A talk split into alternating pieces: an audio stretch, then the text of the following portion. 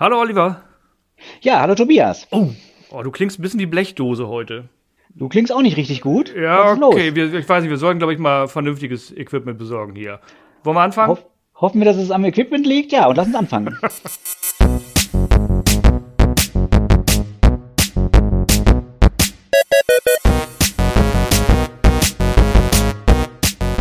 Dieser Podcast enthält Informationen rund um das Thema Datenschutz und ist durch unsere persönliche Meinung geprägt. Keinesfalls stellt eine Rechtsberatung dar. Eine individuelle Beratung können wir daher nur erbringen, wenn wir ein Mandat als Datenschutzbeauftragter haben.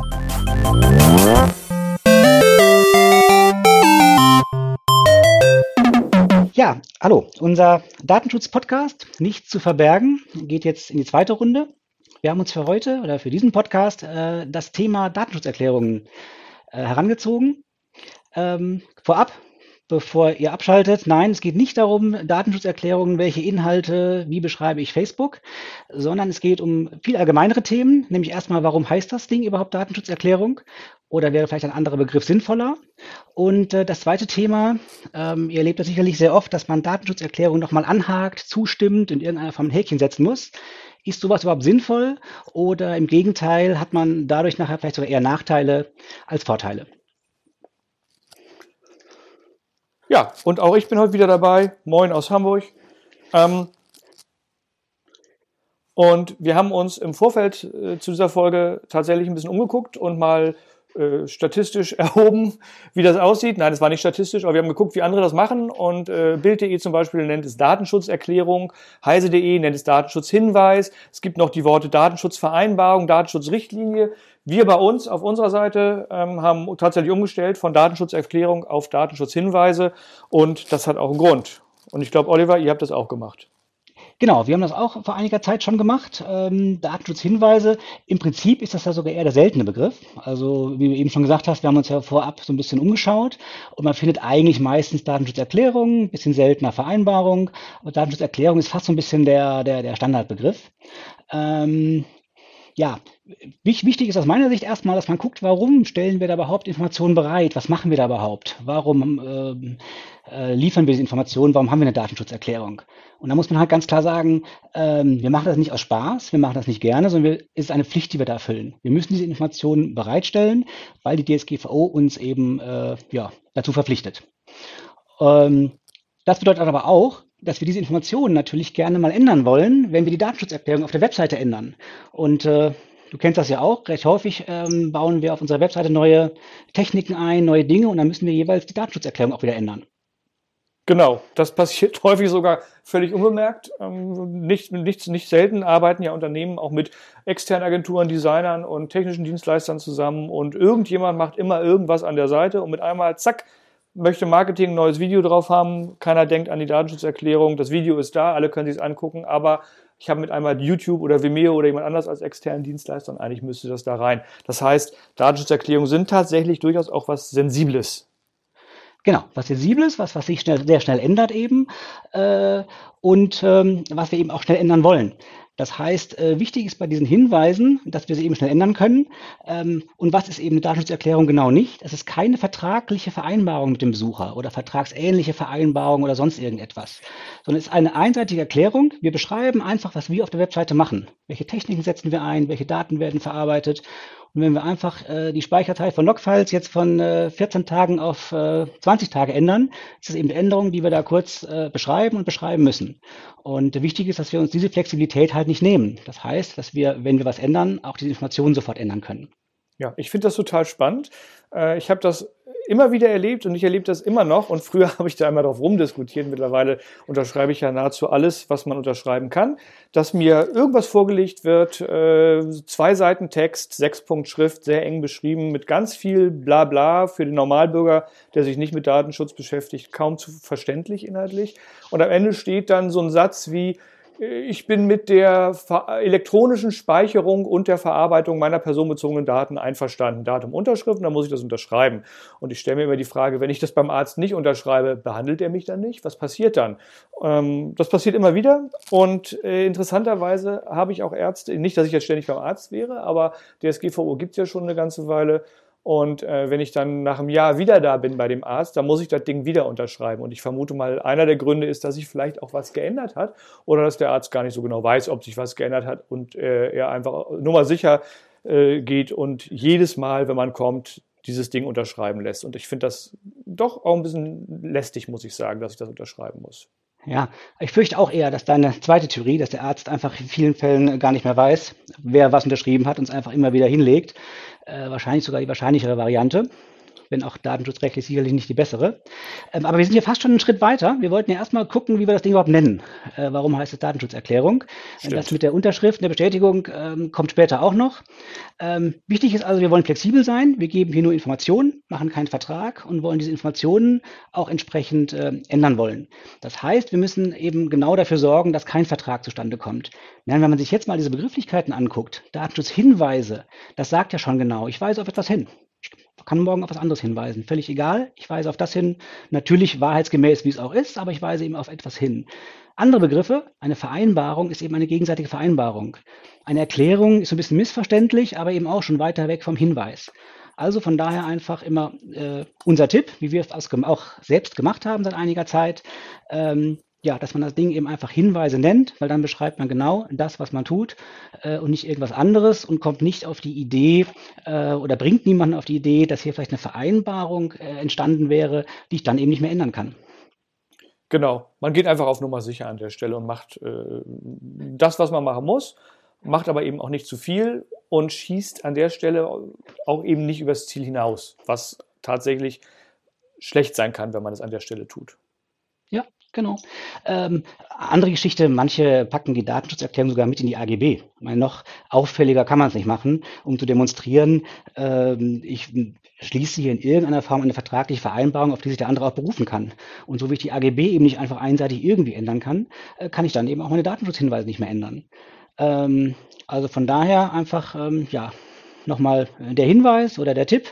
Ähm, oder zumindest einfach äh, in unserer Beratung, wie wir damit umgehen, dass wir das immer Datenschutzhinweise nennen, auch wenn man es bis heute eigentlich in den meisten Fällen ähm, ja so ein bisschen anders liest.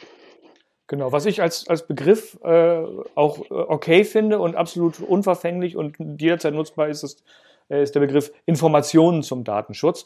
Ist halt einfach nur schon fast ein Satz und relativ lang, wenn man das als Überschrift wählt. In der großen Schrift kann das auch schon mal breiter sein als eine Seite. Deswegen Datenschutzhinweis ist einfach an der Stelle ein bisschen kürzer. Information zum Datenschutz ist aber was, was ich auch ganz gerne mal benutze.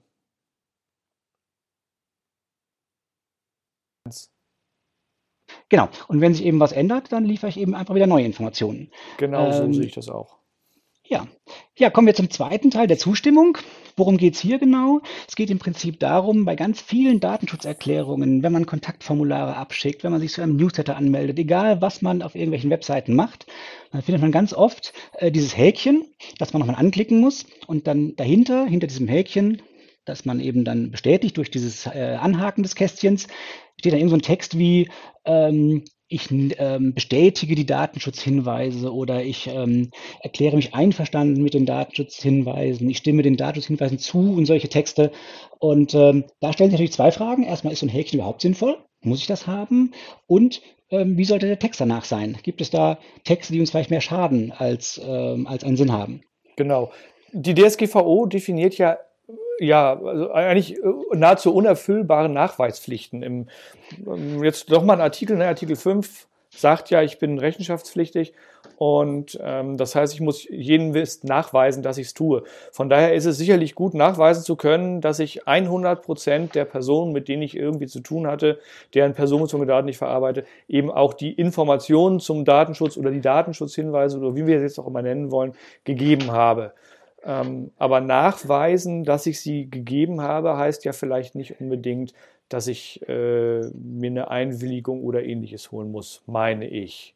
Ja, genau. Äh, sehr interessanter Punkt. Deswegen, wir haben eine Nachweispflicht, dass wir die, die Anforderungen der DSGVO erfüllen. Das steht genau in dem Artikel 5 drin. Aber es steht eben nicht drin, wie zum Beispiel bei der Einwilligung, dass ich das für jeden Einzelfall nachweisen muss.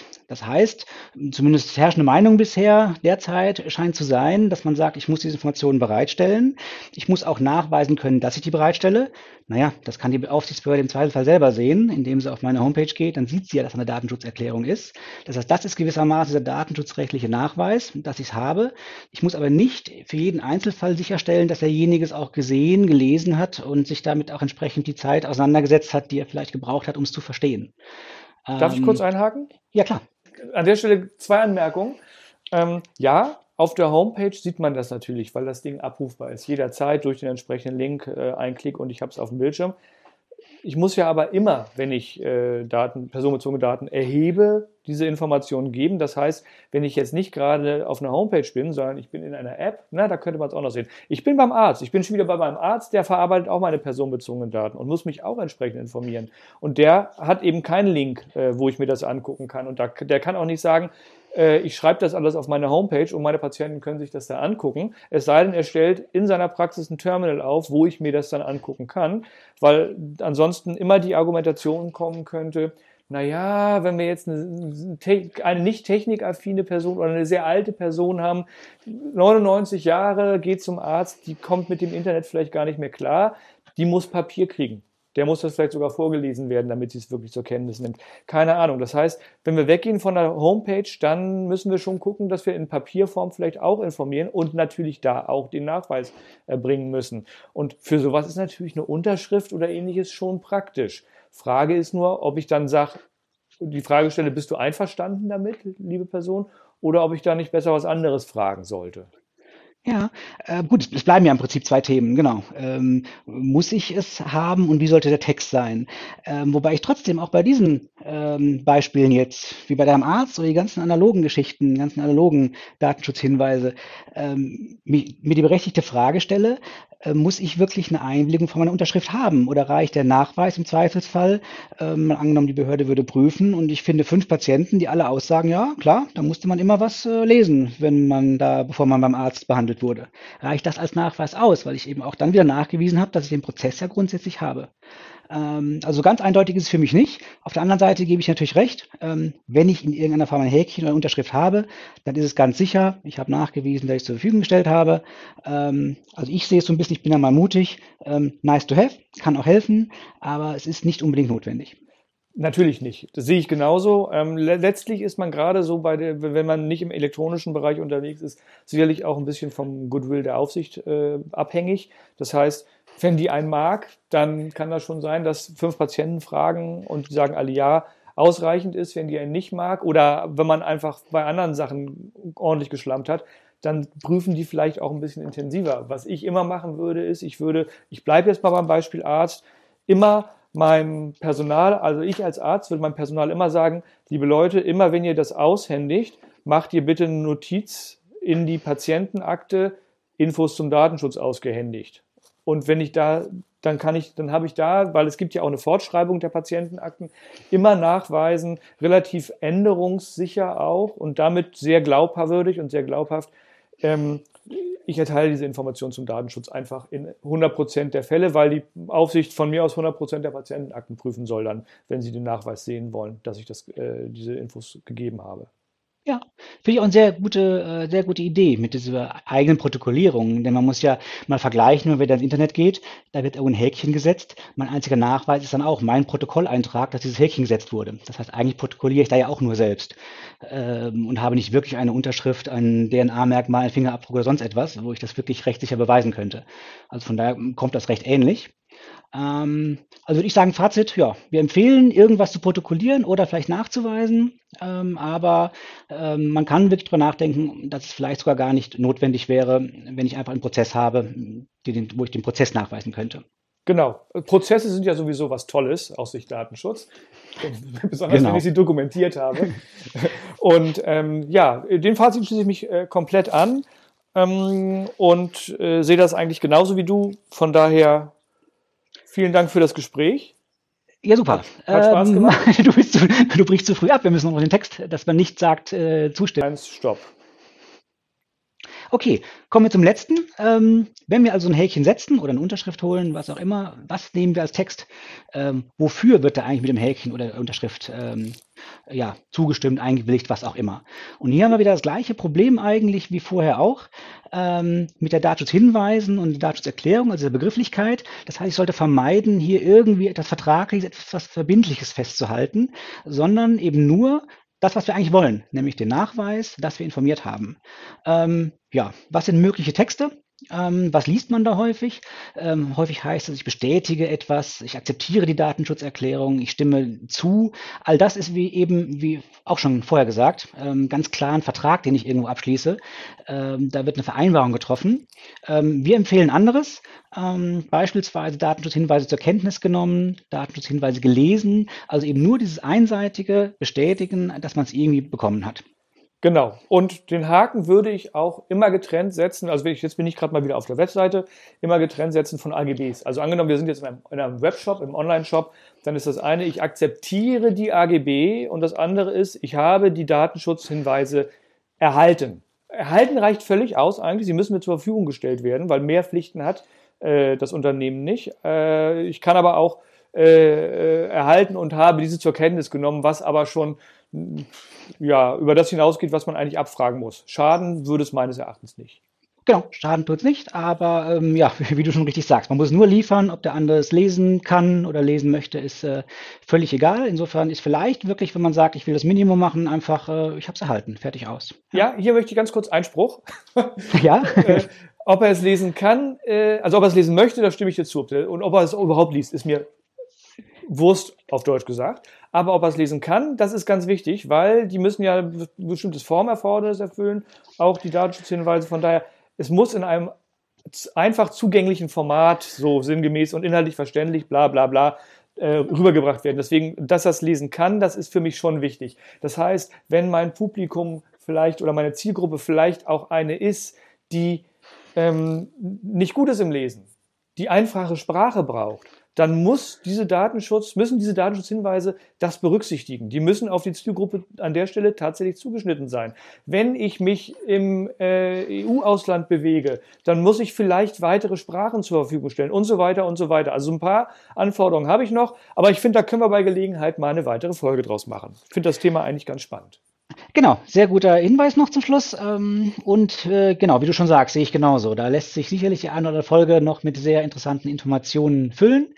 Ähm, für diesmal die Themen, die wir haben wollten, denke ich mal, haben wir, ähm, soweit wir das vorhatten, hoffe ich auch verständlich rübergebracht. Und äh, ja, dann bis zum nächsten Podcast. Viel Spaß, einen schönen Resttag, bis demnächst. Tschüss. Tschüss.